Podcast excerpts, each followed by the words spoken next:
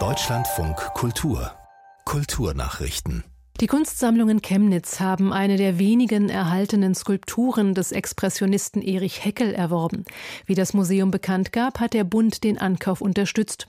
Große Teile von Heckels Werk seien verloren, viele von den Nationalsozialisten beschlagnahmt oder als sogenannte entartete Kunst vernichtet worden, sagte Kulturstaatsministerin Claudia Roth. Umso mehr freue es sie, dass die Skulptur jetzt aus Privatbesitz in den Bestand der Kunstsammlungen übergehe. Nach Angaben des Museums entstand die Skulptur 1920. Es handelt sich um eine weibliche Aktfigur, gearbeitet aus Pappelholz. Sie trägt einen modischen Kurzhaarschnitt, typisch für die Zeit der Weimarer Republik. Sie zeigt wahrscheinlich Heckets Frau, die Tänzerin Sidiria. Immer mehr Menschen besuchen wieder Theater- und Konzertsäle. Der Deutsche Bühnenverein veröffentlichte dazu eine Umfrage und deutet die Zahlen als gutes Zeichen für eine neue Aufbruchstimmung.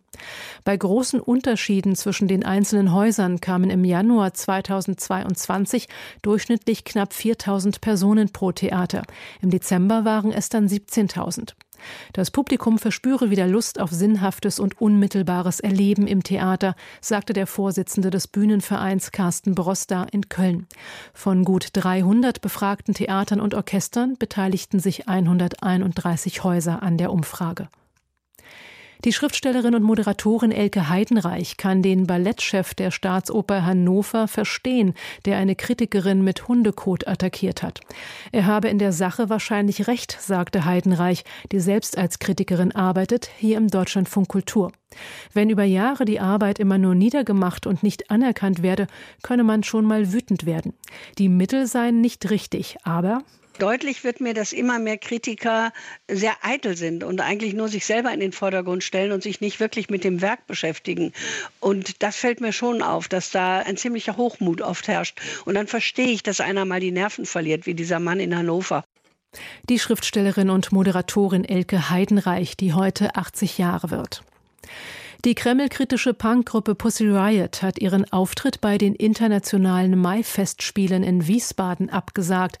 Auf Twitter erklärte die russische Band, dass sie nicht bereit sei zu spielen, wenn auch die Sängerin Anna Netrebko auftritt. Unter diesen Umständen wolle man sich nicht an den Mai-Festspielen beteiligen und sage aus Solidarität mit ukrainischen Künstlern und Künstlerinnen ab.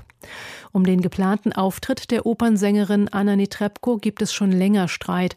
Das Land Hessen und die Landeshauptstadt Wiesbaden sprachen sich dagegen aus. Hessens Ministerpräsident Rhein will außerdem die Schirmherrschaft für die Maifestspiele ruhen lassen.